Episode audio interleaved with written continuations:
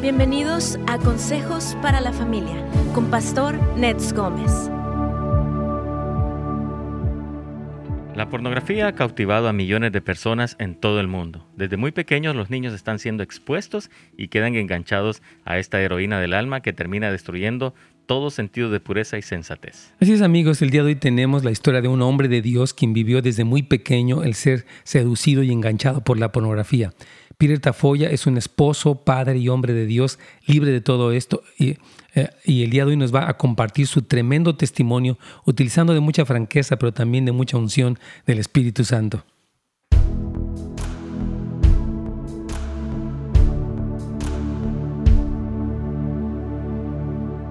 Súper bien, hermanos, ¿cómo están? Les saludo a todos los que están aquí ya conectados, obviamente a través de netsgomez.com, a través de YouTube y a través de Facebook.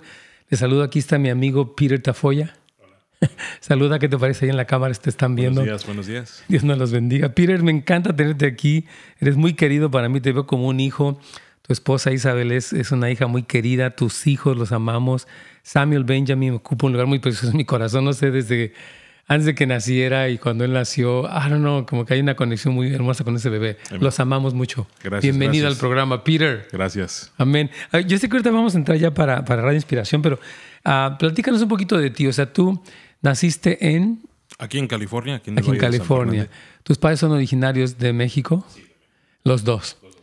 Ok, ahora, este, tú has trabajado en diferentes áreas, pero por últimos años has trabajado con Nick Buyachich. Bueno, sí, trabajaste. Sí, fue, eh, trabajé con él cinco años y fui su eh, caregiver por cinco años. Oh, su proveedor de cuidado, sí. qué bien. Por cinco años. Por cinco años, sí. Qué aventuras, ¿verdad? Ah, muchas.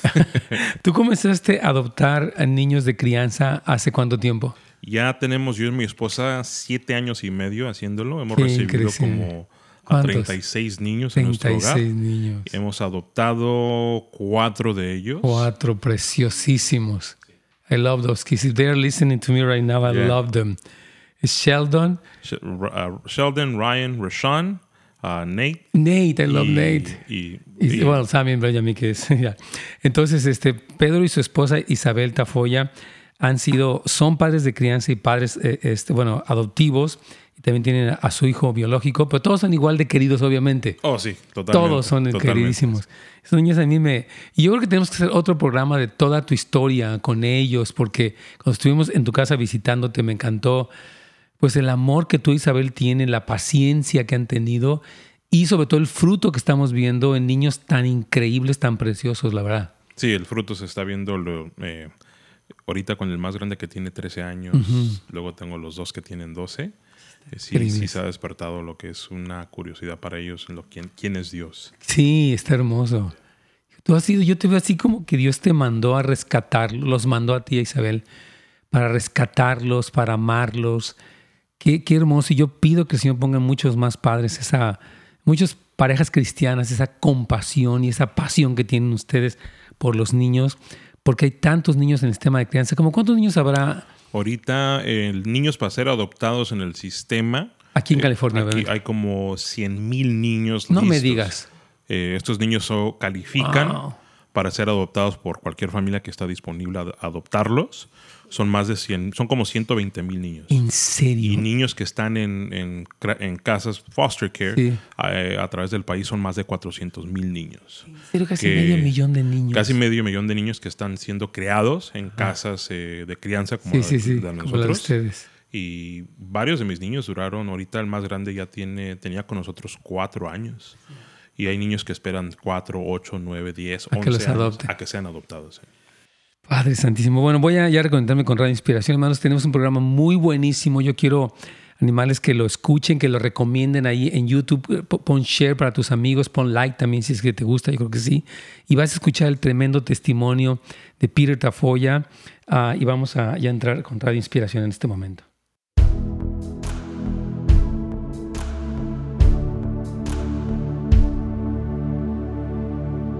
Pastor, ¿cómo está? Buenos días. Bien, bienvenido. Gareth, ¿cómo te va? Qué gusto que regresaras. Todo el mundo ya- te extrañaba. Me decían todos, salúdenme a Carlitos. ¿Dónde era Carlitos? Digo, aquí ya. Un, un merecido descanso, Carlitos. Así es, Pastor, gracias. Ya estoy de regreso y sí me encanta bueno. estar aquí en tu programa. Oh, pues eres- tú eres parte del programa, de hecho. Muchas gracias. Y hermanos, les saludamos a todos, les bendecimos, gracias por acompañarnos tanto a través de Radio Inspiración, de la aplicación, del sitio de internet como de a través de YouTube, a través de Facebook, nos pueden estar viendo y oyendo.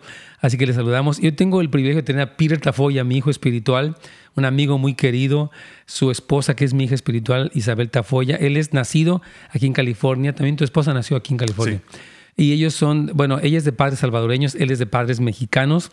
Eh, actualmente, él, bueno, estuvo trabajando para Nick Buyachich, ustedes lo conocen, que es una persona que no tiene miembros viajando mundialmente con NEC como su proveedor de cuidado.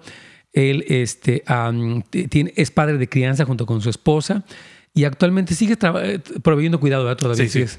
Eh, ya. ya. no estoy viajando, gracias a Dios estamos aquí, Men, en tu casa. En mi casa. Ah, y como también es líder del grupo de amistad de la iglesia Houses of Light, es un tremendo colaborador.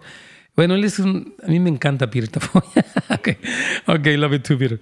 Ok, Peter, uh, gracias por estar con nosotros. Y yo recibí tu, tus notas y la verdad quisiera que nos compartieras toda esta historia porque creo que en algunos casos hay ignorancia respecto a qué tan chicos los niños empiezan, los procesos que tienen, la adicción tan fuerte que se establece, la perversión que viene a partir de eso. Y entonces yo quisiera, por favor, eh, que nos compartieras, abre tu corazón, por favor, y compártenos, porque estamos hay mucha gente que está atravesando por problemas de adicción eh, a la pornografía, familiares, amigos, personas que nos oyen y que sepan que hay esperanza. Entonces, por favor, vamos. No, sí, eh, gracias por tenerme y, primeramente, como dijo usted, hay, muchas personas. ahorita hay hombres e incluso también mujeres que están pasando por este esta gran, este gran problema lo que es la adicción a la pornografía. Así es. Y mi jornada con la pornografía comenzó desde un momento muy chico, ¿no? Eh, eh, incluso comenzó a través de un abuso sexual. y gracias a Dios, él, él, me ha sanado de, de esa parte de mi vida. Incluso hoy puedo compartirlo sin vergüenza. Mm. Eh, puedo compartir lo que Dios ha hecho en mi vida a través de la pornografía, cómo es que Él intervino en mm. momentos muy necesarios de mi vida. Ya. Tú nos decías que tu primer video eh, pornográfico. O sea, bueno, nos dices que primero, se, me hace muy interesante lo que dice aquí, ¿no? Que creciste en torno a las películas y la literatura de comedia mexicana pervertida, porque en México y muchos otros países no hay mucha vulgaridad, me acuerdo que había un libro de picardía mexicana, todos los chistes, estos libritos como de chistes que son puras cosas muy pornográficas, muy feas.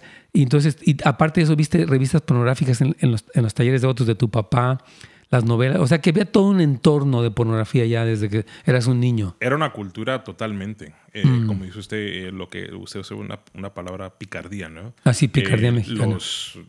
las bromas vulgares fue algo muy común en con los hombres que yo me asociaba, los tíos, eh, los hermanos de mi papá, eh, de, mis tíos, y pues despertó una curiosidad, ¿qué es esto, no? Ah, y me recuerdo mirando estas comedias perversas que no había ninguna censura, ¿no?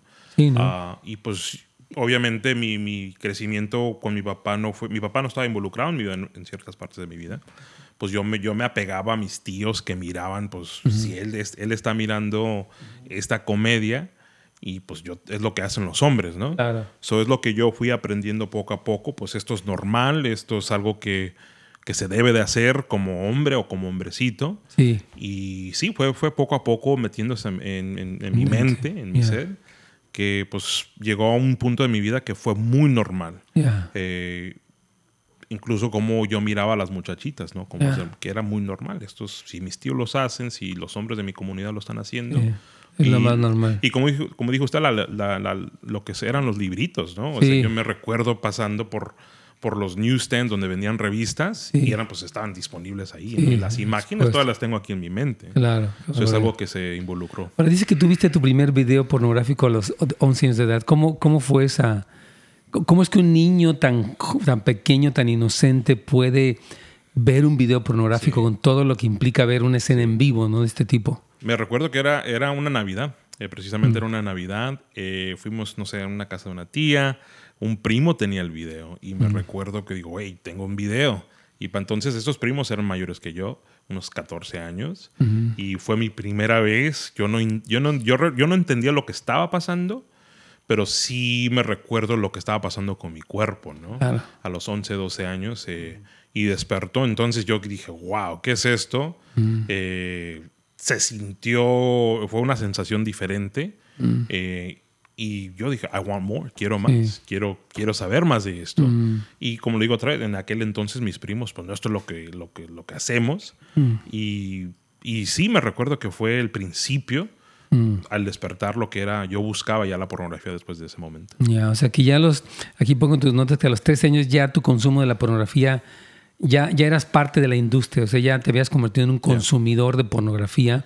Es increíble, hermanos, que estas personas no tienen escrúpulos y toman a personas desde niños. He escuchado muchas historias de esto y ya se convierten en, eh, consumidores asiduos, ¿no? Lo están buscando de noche, de día, eh, a veces largas horas en todo esto y ya como que se convierte ya en lo más habitual y obviamente más destructivo de tu propia identidad, de tu percepción del mundo, de tu percepción de las mujeres, de tu percepción de Dios, de tu percepción de todo. Sí, sí. No, totalmente. Eh, cuando vino la pornografía a los, a los 13, 14 años en forma de video, eh, incluso en forma de revista, eh, mi papá pues tenía estas revistas en lo que eran sus talleres ¿no? de autos y yo buscaba la excusa de ir a visitarlo, ¿no? Y no era tanto por, pues quiero venir a mi papá, eh, era pues porque yo sabía dónde estaban las revistas, yo sé dónde estaban los videos, y ya se había convertido totalmente en una adicción. Quiero buscarlo, quiero, lo necesito, pero al mismo tiempo no entendiendo por qué. Pero yo solamente sabía que mi cuerpo estaba, estaba respondiendo y lo buscaba. Yo levantaba cajas, me metía en lugares para buscar estos videos se los robaba a mi papá o a mis tíos y me los, me los traía para atrás para la casa. Ahora, tú, tú, dices que vivías esta lucha, ¿no? ¿Por qué me gusta esto? ¿Te sentías confundido? Platícanos un poco, sé que ya estamos a punto de una pausa, pero ¿qué pasaba? O sea, estaba este deseo y este consumo, pero dentro de ti, ¿cómo te hacía sentir respecto a ti mismo? Pues lo que pasó en ese momento de los 13 a los 14 años, este consumo de pornografía, eh, vino conociendo lo que fue el abuso sexual en, ese momento también. Eh, pasé por un abuso sexual eh, a través de un familiar y lo que fue el abuso sexual y la pornografía se unieron. Y, y cuando pues mi cuerpo fue despertado de tal manera que yo me preguntaba, ¿por qué es que me gusta esta, esta clase de abuso? porque es que me siento bien y cuando no tenía el sexo del abuso sexual, lo buscaba a través de la pornografía ya, ya entonces era un mundo totalmente diferente para mí. Porque la sexualidad, perversión completa 100%. Qué cosa tan dura. Yo creo que este tipo de realidades que, que está platicando Peter y que actualmente hay muchísimo más fácil acceso. Él tiene aquí el taller de su papá ahora en el celular del niño mismo. Muchos papás que no se fijan, no tienen ningún filtro, que los consienten al darles un teléfono y no toman la precaución y la responsabilidad de revisar qué cosa está viendo, de rendir cuentas, de pararlo en la noche, de, etcétera, etcétera. Los papás a veces ahorita están de veras eh, sin saber que sus hijos están ya atados a la pornografía y que ellos les dieron los elementos. Vamos a ir a una pequeña pausa, vamos a seguir hablando de este tema, que es una cruda realidad y no queremos tener condenación, queremos tener conciencia de lo que está pasando. Y obviamente él va a hablar un poquito cómo fue que él poco a poco fue saliendo. Actualmente le digo, es un hombre de Dios, padre, esposo, líder, eh, este, alguien que Dios lo usa poderosamente, pero tuvo que pasar por un proceso largo y difícil de recuperación. Así que vamos a una pausa, Carlitos.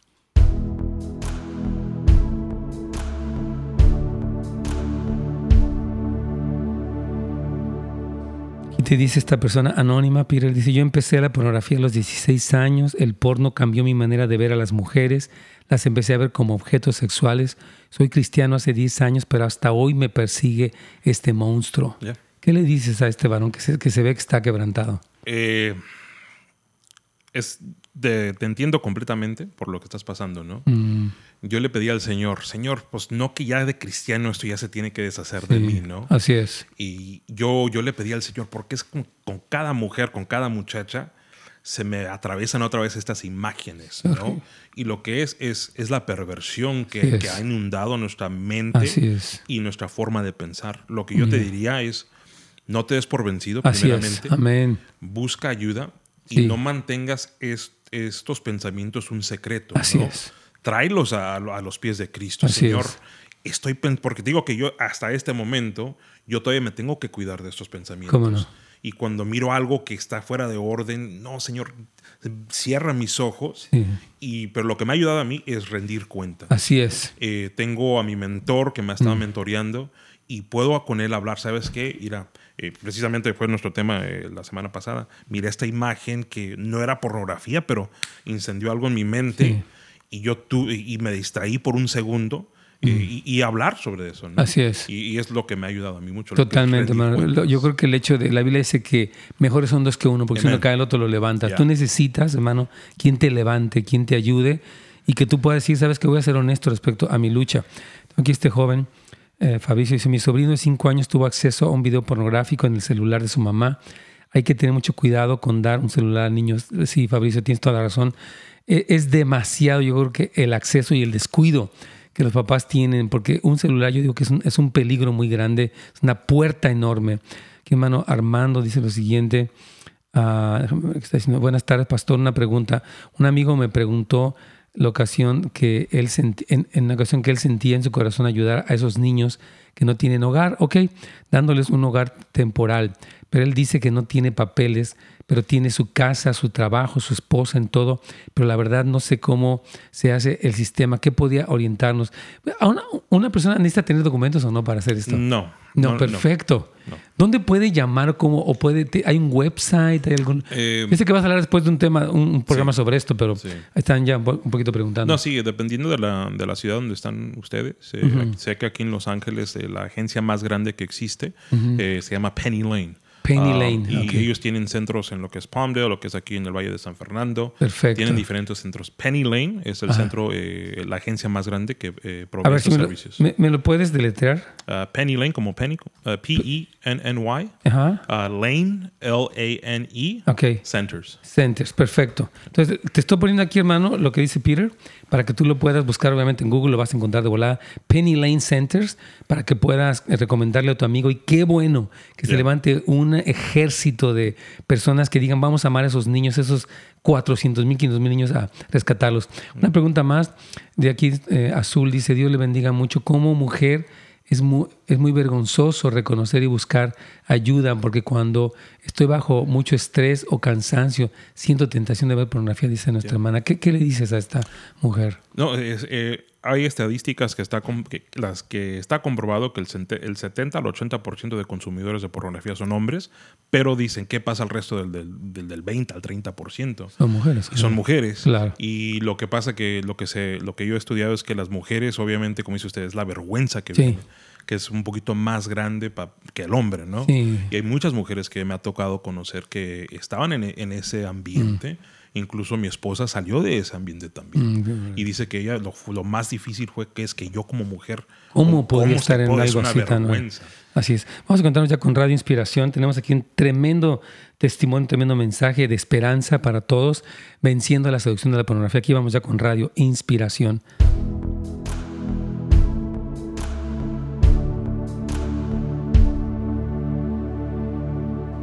Aquí estamos, Carlitos, gracias. Y aquí ya hemos tenido algunas preguntas. Para Peter, una hermana nos dice que para una mujer es muy vergonzoso reconocer y buscar ayuda, porque cuando está bajo este mucho estrés, ella tiene esta tendencia. Y Peter ya le comentaba que obviamente para la mujer da mucha vergüenza y que sí hay mujeres que lo consumen también. De hecho, las estadísticas hablan de eso. Y obviamente necesitan también, lo que, lo que le decía un hermano ahorita es buscar ayuda, porque la persona sola no va a poder salir. Este hermano también nos dice otro que tiene esta lucha. Pero yo quisiera antes de, entrar con eso un poquito, seguir con el testimonio de Peter. Entonces, tú decías que la pornografía estuvo muy involucrada en todos los aspectos de tu vida, Peter, ah, ya sea a nivel social o con amigos o aún teniendo tus novias, ¿no? Sí. Entonces, ah, decías que eso te quitó el interés de otras cosas de la vida, como que la mente empieza a girar en torno al cuándo la voy a consumir, a qué horas, que no me vean. O sea, yo sí, yo en lo, en lo que he sabido, que las personas empiezan ya a hacer un estilo de vida en torno a la pornografía, al consumo de la pornografía. Totalmente. un poco eso. Eh, como, lo dijo usted, se convirtió en un estilo de vida Así es. en los comportamientos de lo que es. Yo, pues, llegué desde adolescente, incluso hasta adulto, digamos, la, la, responsabilidad de voy a hacer mi cama. Nunca se, se convirtió en algo secundario, ¿no? Porque lo que fue primario fue voy a buscar lo que es la pornografía. e incluso lo que fuera, lo que fue en relaciones sociales, ¿no? Eh, bueno, pues voy a ir a tomarme un café con este amigo o voy, a ir a comer con este amigo, pero ya me urgía regresar a mi casa para consumir otra vez. O sea, a nivel social ya no era lo suficiente para entretenerme o, ir a las películas. Eh, mirar una película era siempre miraba algo, una escena que no era provocativa y encendía eh, ese motor en mí.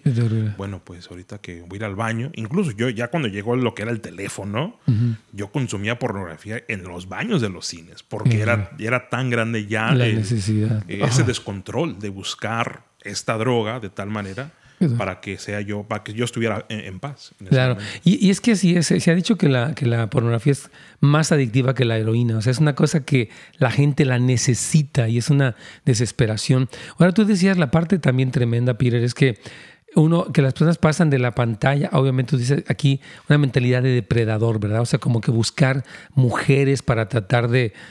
Platícanos un poquitito de esto. Eh, eso fue algo muy, muy eh, crucial en mi vida porque yo, digamos, de, desde los 18 después, obviamente tuve novias, pero ya no era un noviazgo sano, ¿no? era en búsqueda. De era en búsqueda. ¿Cómo es que yo le puedo llegar a esta muchacha para conseguir lo que no estoy consiguiendo en lo que era la pantalla? Porque es una diferencia, ¿no? Claro. Eh, obviamente, y hablando abiertamente, cuando uno consume pornografía se convierte en masturbación y eso ya no era lo suficiente para mí, porque yo quería lo que la pantalla no me estaba dando. Y lo, lo, como yo lo digo, era como, era la zanahoria enfrente de mí, ¿no? Y estas mujeres, estas muchachas, eran mi, mi oportunidad para, como dice usted, como un, predador, lanzarme contra ellas y destruir sus vidas, porque es lo que, lo que pasó, ¿no? Lo que yo, yo, yo no era el novio noble, mm. yo tenía una, agenda. Claro. Y mi agenda era de pues, destruirla sexualmente. Ya, qué tremendo.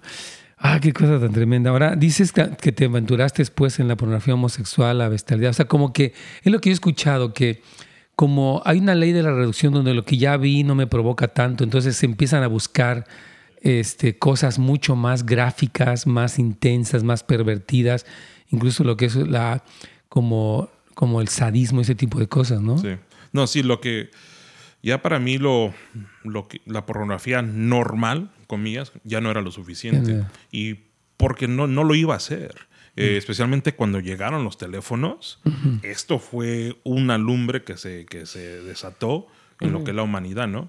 Porque para antes, yo para consumir pornografía, me acuerdo a los 20 años por ahí, yo tenía que ir a un, a un lugar donde vendían pornografía. Pero ya estaba un clic de distancia. Sí, esto era de un clic y, y, esto se convirtió en lo que fue como un buffet para mí. Porque digamos, bueno, pues me, metí en esto, pero ya no era lo suficiente.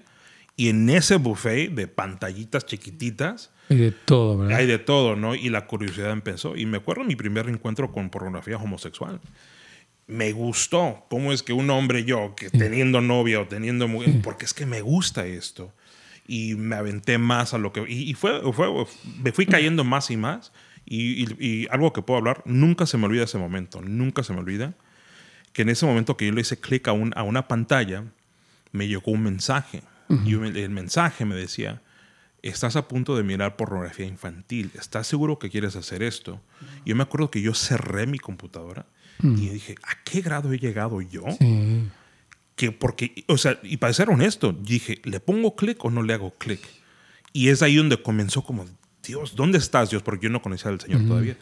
God, where are you? ¿Dónde estás? ¿Cómo es que yo he mm. llegado a estar involucrado en lo que es? Y, y sí, yo miraba a transexuales en, las calles y me atraían. Y dije, ¿por qué es que estoy en este lugar? Pero se convertía en un ciclo otra vez. Bueno, pues para, para calmar mi, mi angustia, mi, mi, confusión, voy a, voy a consumir más pornografía. Y se convirtió en una destrucción totalmente para mí. Es increíble que no haya ninguna censura en todo este tipo de cosas.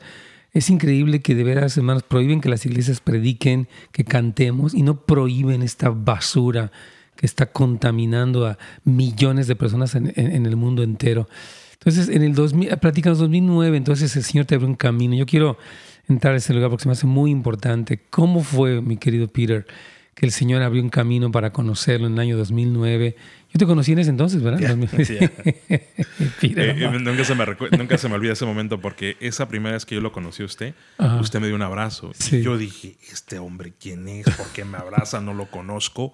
Eh, pero sí fue mi introducción a lo que fue el, amor del Padre. ¿no? Mm. Um, en 2009 me acuerdo que vine porque mi hermano fue a un encuentro, eh, una amiga me dijo, ven, ven, recoge a tu hermano, y yo me acuerdo que miré a estos muchachos llenos de, gozo, yo no reconocía a mi hermano totalmente, y, yo me acuerdo que yo le dije al Señor, Señor, escucha a estos chavos que en tres días tú hiciste algo con ellos, haz lo mismo conmigo, ¿no? Y me acuerdo que yo estaba llorando. Yo traje a mis amigos, estábamos drogados, estábamos tomados. Y yo traje a mis amigos y mis amigos me dicen, oye, ¿por qué estás chillando? Y yo, dentro de mí yo quería lo que ellos querían, lo que ellos tenían, que era un cambio, que era el gozo del Señor. Wow, qué cosa tan tremenda, Peter. Entonces, ahora empiezas tu jornada cristiana. Es que es importante, yo creo que este momento, porque mucha persona que es cristiana tiene la batalla y no ha salido. Entonces, platícanos un poquitito, porque tú dices aquí la, noche de, la salvación tuviste una visión, Señor te dijo, te haré nuevo, si me das una oportunidad, no entraré por la fuerza. Platícanos un poquito uh, todo este proceso. Ese momento, es un momento que es el, digamos, si mirando toda mi historia, es un momento que resalta más, ¿no? Increíble. Eh, porque yo, me, yo, yo entregué mi vida a Cristo en un servicio de jóvenes, ¿no? Yo digo, yo era el más grande de todos. Este joven que me recibió, eh, que fue un buen amigo, eh, me acuerdo que entregué mi vida a Cristo, Señor, yo quiero, yo te necesito. Y en ese momento que yo cerré los ojos, yo miré una visión y era un, un, frasco lleno de, de, lodo, estaba todo destruido. Y oí que esta voz me dijo, este eres tú. Has buscado tu placer en lo que es la pornografía, en lo que son las mujeres. Y yo, si me das una oportunidad, te puedo hacer nuevo otra vez. Y miré que pues eso fue ese momento tan grande para mí, porque me recuerdo que yo le dije, sí, Señor, entra a mi vida, yo quiero ser nuevo otra vez. Me acuerdo que abrí los ojos, los jóvenes ya no estaban en el servicio. y parece, yo ya tenía dos horas llorando en el altar. Y me tuvieron que decir, hey, Pi, ya, pues vámonos, ¿no? y fue el principio de mi jornada que el Señor se unió conmigo. Y sí, eh, eh, me recuerdo los primeros meses eh, que eran gozo, ¿no? Porque yo ya no tenía esta, este gigante que me seguía, como dijo este, monstruo, este monstruo. Y yo le decía, Señor, gracias y gracias, porque yo empecé a probar lo que era la libertad. Sí, el gozo del Señor. Pude dormir en paz, pude levantarme sin consumir pornografía. Y fue por un momento, pero regresó este monstruo. Y ahorita vamos a hacer una pequeña pausa para poder ahorita continuar con este tremendo testimonio de Peter Tafoya y mucha esperanza para cualquier persona que está luchando con esto, Carlitos.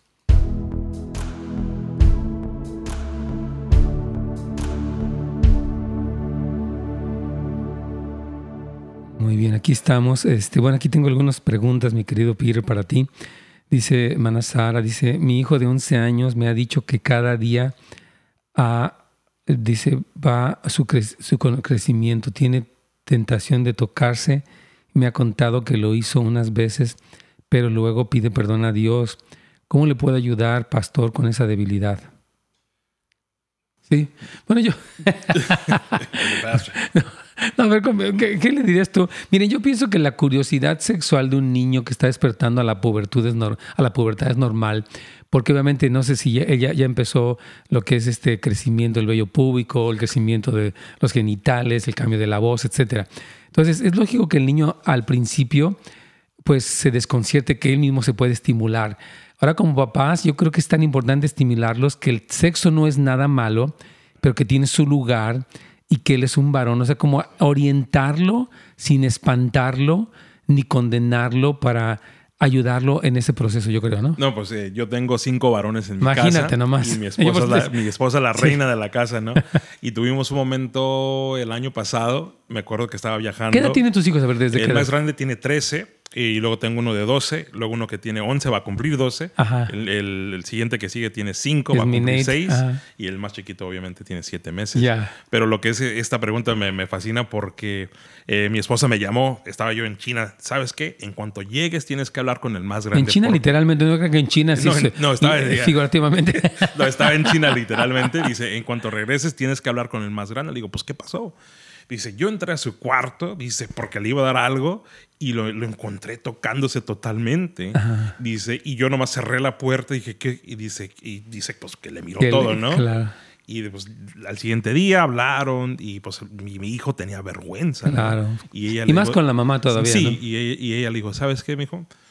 Don't worry, mm. pero tienes que hablar con tu papá. Claro. Eh, y sí, fue momento y, mi hijo con vergüenza, no, dad, es porque empecé a sentir esto, me gustó. Y como dice usted, eh, yo no lo condené. Eso. Eh, no lo condené porque él estaba pasando, y se está, él ya se, se desarrolló más, ¿no? Claro y pudimos hablar de lo que fue el sexo, lo, de lo que fue sus, sus partes íntimas, eh, qué es lo que pasa. Y, él, y, eso eh, abrió más confianza. Así es. Incluso hoy hablamos más, ¿no? Porque ya le salieron más bellos en sus sobacos, está creciendo. Y él, él mismo dice, Dad, dice, ahí abajo, dice, cosas están pasando. Digo, eso es normal. Así es, eso es normal. No es nada malo. Entonces los papás deben de orientarlo, hermana yo creo que de preferencia el papá, porque para un niño es un poquito, así como para una niña, lo más correcto es que se exprese con la mamá.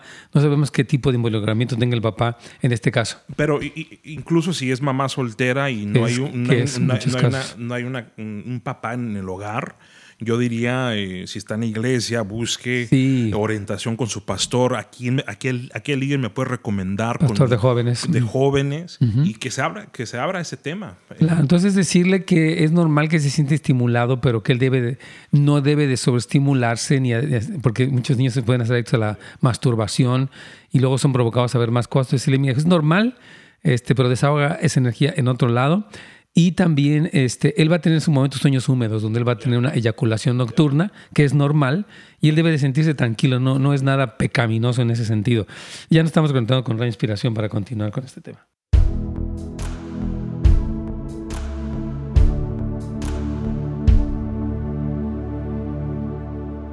Ok, Caritos. Bueno, aquí tenemos uh, muchas preguntas. Este joven nos dice, en la pornografía uh, ponen al incesto y otras perversiones como si fuera normal hay videos de padres teniendo relaciones con hijos. Yo no puedo creer eso. That was me. Qué barbaridad. ver ese tipo de cosas. Ese era mi, digamos, my number one pick. Wow. ¿Por qué?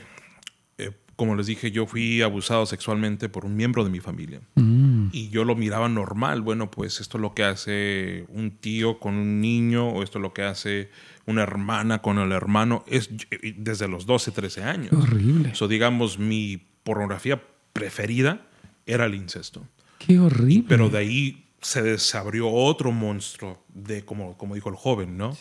Una perversión tan grande que incluso me siguió desde chavo hasta adulto. Qué barbaridad. Aquí nos pregunta nuestra hermana Palacios, dice, hermanos, para que los muchachos miren pornografía, ¿tienen que pagar un app? Para ver o es gratis? Es gratis. Es gratis. Eh, yo, yo eh, con mis muchachos, ellos acaban de recibir su primer teléfono hace como siete, ocho meses. Y lo primerito que hicimos es asegurarnos que, con la compañía de teléfono que este teléfono iba a ser para un joven. Y, la compañía de teléfono puede poner esas restricciones. Ahora, puede pasar lo que pasó con mi hijo hace dos, tres, dos, tres semanas, que él estaba solo, como estábamos, como estábamos en la casa en, en cuarentena eh, él empezó a buscar esto, mm. pero su teléfono no lo dejaba buscar. Gloria a Dios. Obviamente el teléfono nos mandaba una alerta a mí y a mi esposa, este muchacho está buscando esta clase de información. Y fue el preciso, el, momento perfecto de hablar con él sobre eso. Y los peligros. Y le puedo decir que aunque él no miró nada, la vergüenza que él, él tenía me recordó por lo que yo pasé. Claro. Y le dije, mira, me dijo, miramos eso en el teléfono. Y él me dijo, no, dad, dice, me siento tan avergonzado de hablar de esto. Y pude hablar con él diciendo, ¿sabes qué? Gracias a Dios no miraste nada. Eh, pero ya, ya, ya en él ya sé que se despertó esta curiosidad también. Claro, es que, es, que es, que es terrible. Esta. De por sí tenemos nuestra propia naturaleza pecaminosa, caída, y si eso le, le aunamos toda esta disponibilidad tan grande que existe y los mensajes de los medios masivos. Yo estaba viendo un video de unas muchachas afroamericanas, no sé cómo se llaman, y me sorprendió que en un video, videoclip de estos de música, haya desnudos, haya casi sexo con, con, serpientes, una cosa, y lo ponen como lo más normal, con acceso a todo el público, es increíble. Tenemos, tenemos aquí una llamada de Jenny desde Long Beach, ella tiene una pregunta.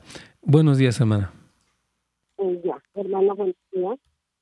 Eh, una bendición oír este testimonio de, del hermano tan, tan tremendo, pero el Señor realmente hace cosas tremendas. Así es. Eh, mi, pregunta es para, para el hermano.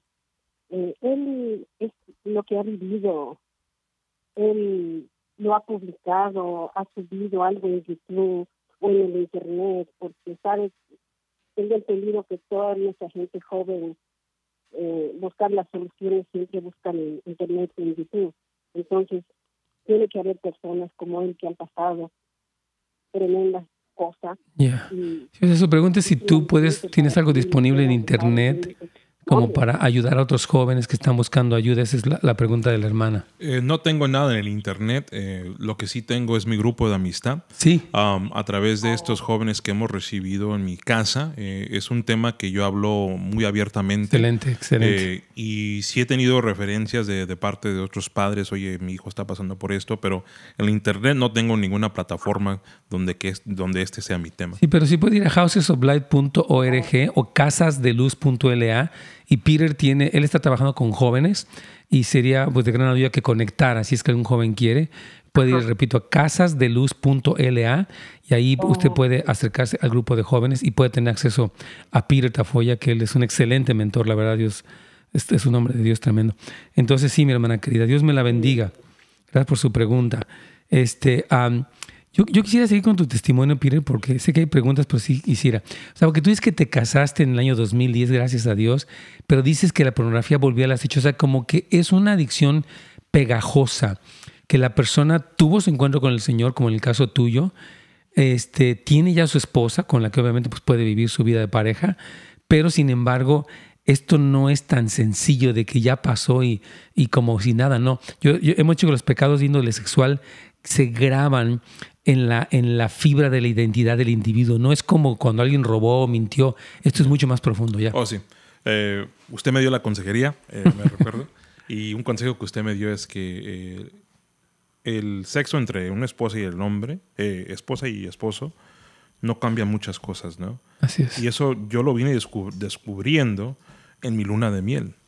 Porque hasta ese punto yo no conocía lo que era el sexo normal. Eh, yo conocía el sexo, el sexo pornográfico y esa primera noche, porque es, parte de mi testimonio, yo no pude tener sexo con mi esposa.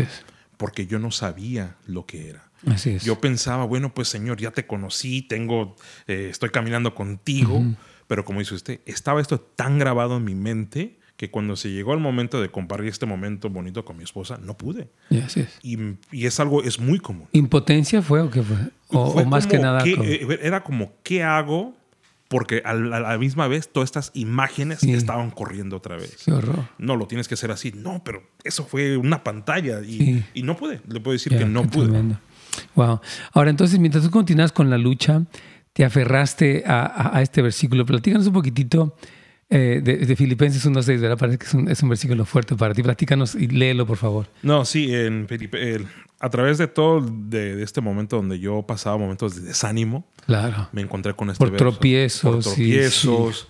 Eh, y, dije, y lo que es Filipenses 1.6, ¿no? Um, I don't have it in Spanish. dice, estoy seguro de que Dios que comenzó la buena obra dentro de ti continuará su obra hasta que finalmente se termine en el día en que Cristo Jesús regrese. Amén. En esos momentos eh, que, hubo tropezo, yo acudí a este verso y lo sigo haciendo en el, aspecto, Señor, tú vas a terminar esto eh, en mi vida Tú comenzaste algo nuevo cuando yo entregué mi vida a ti, porque tu palabra dice que yo soy criatura nueva. Así es. Y yo sé que tú no me vas a dejar en este mundo, ¿no? Así es. Y, ahí comenzó lo que fue el llamado de salir de la pornografía. Eh, porque muchas de las veces, bueno, pues Dios, tú encárgate de esto y tú deshácete de esto, pero también entró lo que era mi responsabilidad. Así es.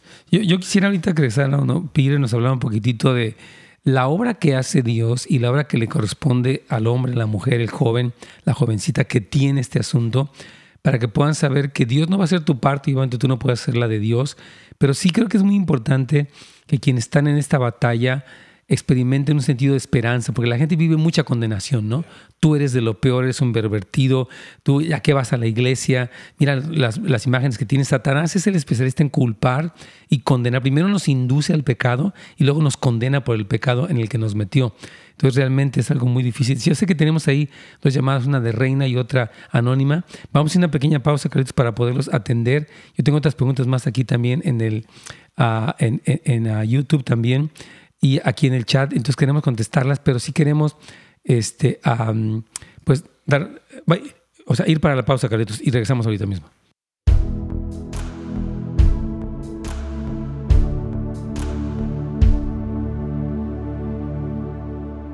Aquí dice Eduardo, dice, cuando yo era chamaco mis padres me alertaban de la pornografía, pero la forma en la que lo hacían me dejaba todavía más curioso por experimentarla. Hay que tener cuidado con eso. Es interesante, o sea que, o tal vez a decir, no veas muchachos así, te van a presentar eso, o sea que, ¿cómo recomendarías tú, Peter, prevenir o alertar a los jóvenes sin provocar esto? No sé, es una cosa no tan eh, sencilla. Es, es, es, una pregunta muy, muy importante. Eh, especialmente a, los que tenemos hijos. Varones, claro. Eh, varones. O incluso, tal vez tus hijos ya, ya, ya, ya están grandes, ¿no? Y estás involucrado en tu comunidad y miras y conoces a ese joven de 12, 13, 14 años y sabes que él no tiene una figura masculina. Así es yo pienso que tenemos esa responsabilidad como hombres de buscar el bien de ese muchacho también. Eh, porque especialmente ahorita, durante esta pandemia, ha habido lo que es una, un consumo de pornografía tan grande. Así como el alcohol se incrementó oh, también la pornografía, obviamente, ¿no? Y hablo de, de, esto porque lo compartí con mi mentor, ¿no? A mí me sorprendió que este, este sitio de pornografía, el que es el más grande que existe, está ofreciendo ofertas a a, hombres de negocios pequeños y les están diciendo, danos, eh, te vamos a dar free advertising por dos meses porque sabemos que estás pasando por algo eh, muy difícil, ¿no? si le están llegando al, hombre de, negocios Imagínate. me imagino solamente lo que está pasando con los jóvenes, ¿no? Y le digo yo que tengo jóvenes en mi propio hogar sé que está viniendo por la música, sé que está viniendo oh, por, lo, que son los videos por los videoclips, sí, totalmente. Porque ahora el 95% de estos... De estos eh, son pornografía. Tiene que ver con la pornografía, aunque no sea eh, algo específico. Así es. Pero son frases que, que despiertan esa curiosidad. Ah, bueno, pues, ¿qué es lo que está diciendo Cardi B? Sí, exacto. mis propios hijos me están diciendo, Dad, escuché la versión de lo que es el censored version pero ¿qué significa esto? y, eso ya, pues, ya se Cardi es una negrita, ¿verdad? Sale con otra. Es una, es una de las cantantes más famosas, o incluso ahorita tiene una canción súper famosa. Si, si yo lo traduciera en el español, se espantarían lo que, lo que es la canción. Yo, yo vi el video, sale con otra negrita. Sí, sí, con otra. Y, y, eh, ahora. yo, lo vi porque una persona estaba haciendo un análisis de la letra, ¿no? Porque lo veo, porque ni sé quién es nadie, no tengo la menor idea. No, pero la, la, letra, el mensaje que está mandando oh a estos jóvenes, jóvenes como mis hijos, está despertando esta curiosidad. You know? y, y si existe esto, y a lo, que fue la pregunta, ¿no? Eh, es hablar. Porque incluso es, ser honestos con nuestros hijos. Si tú has pasado por este momento o por esta jornada de. o estás ahorita atado a la pornografía, yo te digo, busca ayuda porque tu hijo va a ocupar dar cómo es que yo salgo de eso. Así es. Porque si yo en el momento tuve que buscar una tienda para ir a buscar pornografía, ahora me imagino a lo que está buscando. Ya está al frente, incluso está, se está desarrollando lo que es la pornografía virtual. ¿no? Es virtual pornography, donde oh tú ya no vas a tener que salir de tu casa, eh, lo tienes enfrente de ti y, y, o sea, esto se, está desarrollando a un nivel tan, Tú, tú me mandaste, ¿te acuerdas? Bueno, ese anuncio donde dicen short on porn, como que casi como si fuera un producto de primera necesidad, ¿no? O oh, estás corto pornografía, te ofrecemos. Increíble que se pueda ofrecer con ese cinismo, ¿no? Como si fuera lo más normal. Aquí dice nuestra hermana, este, ah, mi hijo de 11 años me ha dicho que cada día... Ah, aquí tengo otro más. Ah, perdón, aquí está. Que dice, ¿cómo ayuda a un adolescente o diría un niño de 12 años que ha visto pornografía, ya la ha visto, que ya ha estado expuesto? ¿Qué le dices? En 30 segundos. En 30 segundos. yo le diría esto. No termina con apagando tu teléfono. No termina, ¿verdad? No termina. Mm. Porque muchas pensamos, le voy a borrar lo que mi search, voy a ponerle, bueno, pues ya, ya lo apagué. No termina. Porque mm. sigue, sigue, sigue mucho más después de eso. Así es. Ok, ya estamos aquí conectados con Radio Inspiración y Peter va a contestar algunas preguntas. Tenemos como cuatro preguntas aquí en el radio. Vamos.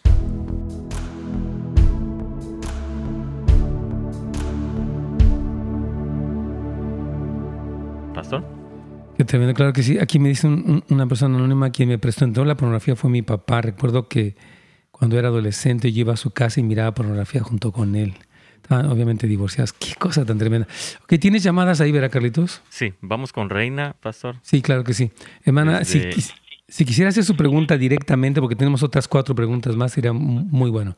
No, hermano, mi pregunta era que si no hay ningún número en el cual se pueda denunciar toda esa porque hace como un mes a mí me vino un mensaje, me decía, para ti, eso yo lo abrí y pues eran eran mujeres pues sin, ropa haciendo cosas y ahora y desde esa fecha si yo lo abrí siempre cada semana me mandan mensajes pues yo siempre lo, lo ahora que ya sé porque viene el número y el email address pues yo lo, lo borro pero siempre me están constantemente mandando. ¿Qué podía hacer ella?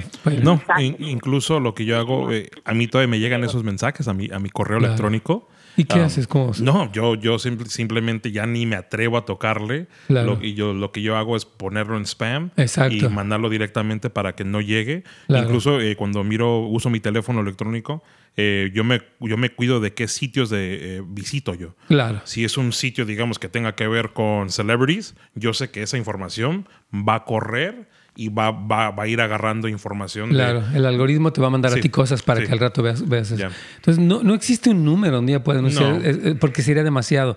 Usted misma tiene que hacer un spam, o sea, decir que, que, este es un correo basura, que usted no lo quiere, para que su teléfono empiece a, o su correo, porque es difícil enviarlo. Yo, yo, yo sé que ellos con consiguen mucha información de personas y lo envían así randomly, o sea, al azar, y es algo muy peligroso. Así es, hermana querida, pero si no, no existe eso. Vamos, si quieres, con la pregunta anónima, Carlitos, de, de Chulavista. Aquí está el aire, pastor. Sí, su pregunta, por favor. Sí, ah, pastor, mire, la verdad no sé cómo, cómo actuar, qué hacer al respecto. Este, mi hija se casó con un hombre cuando la cuando ella se casó tenía una niña como de unos seis años entonces este hombre empezó a estarla besando en la boca como si fuera de, de, boca abierta y meter sus labios en la boca de la niña. Yo me peleaba mucho con mi hija y decía eso no está bien Diana claro. déjalo es como su papá ¿Cómo? no eso es un abuso sexual. Siguieron los años y nosotros, yo estoy súper, mi, esposa es muy cuidadosa con eso de que besa a niños en la boca porque hay una estimulación. Una cosa es la frente, la, la mejillita, otra cosa es ya la boca y más si le mete la lengua. Eso ya es un abuso sexual. Yo creo que él puede ser denunciado, ¿no? Claro, claro. Eh, eh, pues obviamente es eh, la niña de su esposa, ¿no? Pero no, yo, yo no deje de orar tampoco, ¿no? Así es. Eh, porque tal vez exista un, denial, pues, una, negación. Sobre todo en la mamá de la, hija que permite que algo así suceda. Porque su discernimiento de usted es correcto. Muchas veces lo hacen sentir uno de que, ay, qué exagerado. No soy exagerado. Tengo criterio y esto que estás haciendo está mal. Entonces yo creo que sí hay que ser un poquito abiertos y decirle, hija, tú estás equivocada porque la niña se estimula. La niña es un ser sexual, aunque es pequeñita. Esa estimulación es súper este, dolorosas, ¿me entiendes? o sea, destructiva en ella. Yo pasé por lo mismo con mi niño de cinco años. Eh, yo, mm. yo desde niño le daba besos en la boca, ¿no? Pero llegó un momento donde él le quería dar besos a la boca a mi, a mi esposa. Sí. Y entonces yo tuve que cortar eso, ¿no? Sí, claro. Y le tuve que explicar, ¿sabes qué, mijo? Eh, yo te voy a dar un beso aquí en el cachete, en la frente. ¿Por, por, qué, Daddy? A mí me gusta... No, no amigo, es porque no. yo, yo tuve que cambiar esa parte de mi vida. así es. Entonces hay que hablarlo, hermana, y hay que enseñarlo.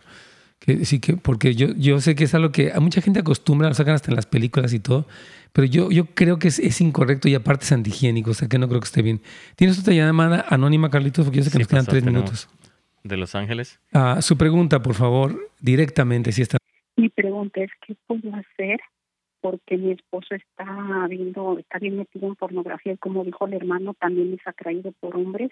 Yo tuve que dejar ya me salí, tengo más de un año porque a mí dormida me quería usar de como hombre y no soy hombre, soy mujer y él no me entiende y yo ya no quise, ya estoy y ahora tengo una hija de 14 años y, y el otro día él se para en las madrugadas a estar con el remoto ahí en lo que estamos durmiendo nosotras, él está bien metido en eso en mi casa y mi niña sentada en la sala y salen dos mujeres con un hombre haciendo y le digo eso es pornografía claro. ¿qué, le recomiendas a, a, ella Pire por favor? Um, lo que le puedo recomendar primeramente obviamente es eh, proteger a su niña no claro. Um, porque no se necesita mucho tiempo para que haya un despertar en la mente del joven. Claro. Um, y tristemente esta perversión porque es lo que es es una perversión eh, ha cegado a, a este hombre sí.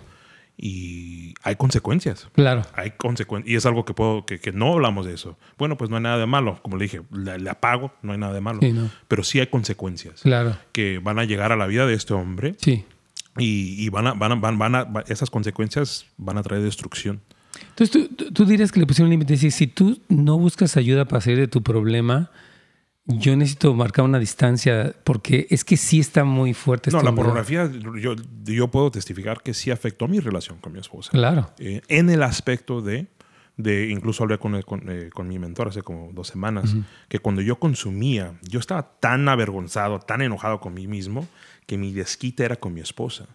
y muchas de ella, muchas de las veces ella decía, oye, ¿y qué es tu bronca? O sea, ¿qué te pasó? ¿Qué tienes? Claro. Pero ella no sabía que yo estaba, que yo acababa de consumir y era la condenación, la vergüenza, ¿no? Hasta que no llegó hasta el momento que yo tuve que rendir cuentas, yo tuve que confesarle, ¿sabes? Ahora, ¿tú cómo ves que ella le pusiera un, un alto? Decirle, si no buscas ayuda... No, pues es precisamente así. Si no buscas ayuda, esto, esto, pues ser honesto con él. Esto me ha afectado, nos ha afectado. Sí. No está bien eh, por la niña y por nosotros. Y por ti. Sí, y por ti. Y, ser honesto, porque sí, la, verdad es que sí va a traer destrucción a la vida de este hombre, a, como ya la ha traído. Ya, ya. De hecho, ella está en un proceso muy, muy difícil. Entonces, este, yo creo que sí, hermana, hay que, hay que ser directa y firme para que este hombre haga algo, porque no es posible que él siga creciendo en su perversión y empiece a hacer con usted y con su hija, porque es, como dice Peter, o sea, la, mente del pervertido no para, ¿verdad? Necesita un, freno total. Peter, muchísimas gracias por tu testimonio. Te vamos a tener otro jueves, yo creo. Eh, vamos a hablar de la, de, de la adopción de los hijos y todo eso, pero hermanos, gracias por habernos escuchado, Carlitos.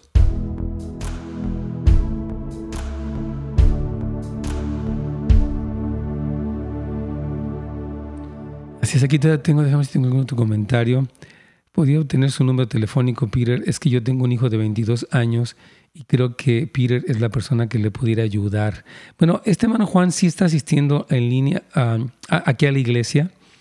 Eh, no sé, está en ti si le quieres dar el teléfono, yo lo puedo escribir aquí. Obviamente no lo digo en línea para que no sea tan público. Si tú quieres, eh, ¿le pongo tu teléfono? ok. Entonces, hermano Juan, sí, ahorita aquí se lo voy a poner yo en, en el chat. Peter está, él es líder aquí de la iglesia, eh, este, su esposita está, o sea, es un hombre de Dios, este, y él le va a poder ayudar con su hijo, yo creo que sí, platicar con él y, y apoyarle. Entonces, aquí tengo el número. ¿Es el 274 o el 578? No 274. Ok, no, no lo digas porque si, no, si no se hacía muy grande la cosa. Ok, aquí ya te dejé, Juan, el teléfono de Peter para que eh, hable con tu hijo. Peter, ¿quieres concluir algo ah, para todos los amigos que están en YouTube, los que están en, Facebook? Si quieres dirigirte a ellos ahí con toda la paz de Dios, ah, habla con el varón, con, la persona que esté así, si No, algo que, no, que, pues, que es muy importante es nuestra responsabilidad. Sí. Yo tengo una responsabilidad eh, en todo esto, tengo una responsabilidad eh, con Dios. Sí. Eh, porque Dios tiene su parte en esto yo tengo que cumplir con la mía, ¿no? Así es. Y en la forma que Dios vino, digamos, exhortándome en lo que era mi parte, fue a través de Proverbios 5, ¿no? Eh, versículo 4. Eh, pero al final ella resulta ser, habla de la, de la, mujer, adúltera. De la mujer adúltera. terrible. Y en este caso fue lo que era la pornografía, ¿no? Es que fue a través de, y fue a través de, de, este, de este proverbio que el Señor me llamó la atención. Mm. Eh, te estoy dando esta advertencia, te estoy dando este warning, que esto es lo que, a lo que te va a llevar la pornografía. y, y, es, y mi responsabilidad fue ser obediente y mm. confiar en Dios en los momentos de tentación. Así es. Fue confiar en Dios en cierra tu teléfono, rinde cuentas. Eh, no te, yo incluso cuando estaba viajando, yo tuve que sacar los televisores de mi, de, mi, hotel. Porque una tentación. Era una tentación luego, luego. So, tengo yo una responsabilidad, tenemos esa responsabilidad. Y algo que aprendí de mi mentor la semana pasada fue, digamos, lo voy a hacer por mis hijos. Ok, that's okay. Pero primeramente lo tengo que hacer porque Dios pagó un precio por mí. Amén. Y, yo tengo, y es donde entra el temor del Señor. Realmente, porque si usamos mis hijos o lo que sea, es una excusa y no es lo suficiente.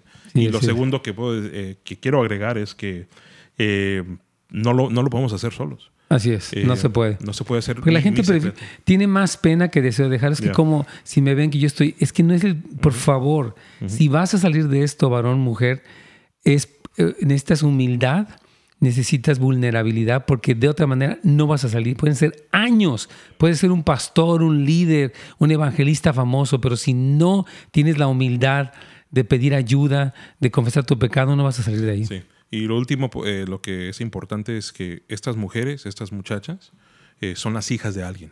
Totalmente. Eh, son las hijas de alguien. Lo que dice Jim Anderson y, siempre. y- y es lo que me ayuda a mí. Y lo que me ayuda es eh, lo que, lo que abrió mis ojos eh, fue la historia famosa de que comparto en, ciertos lugares. Eh, fue un pastor que estaba mirando pornografía y la muchacha que estaba en la pantalla era una muchacha que se la habían robado hace como dos años.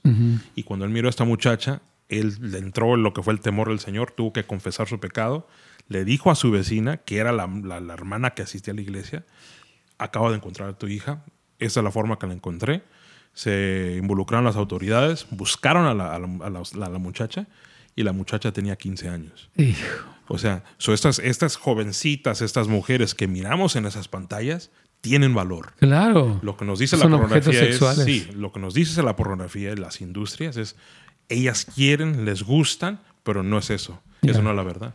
¿En qué, plataformas eh, pueden encontrar a Peter? ¿Tienes Instagram? ¿Tienes Facebook? ¿Tienes algo? Como... Yeah, I have uh, Instagram. Yeah. Ok, entonces Pedro Tafoya. Yeah, Peter Tafoya Peter Tafoya. or Pete Taff. Pete Taf. Ok. Spell it just for Yeah, people. I'm gonna put it up right now. Yeah.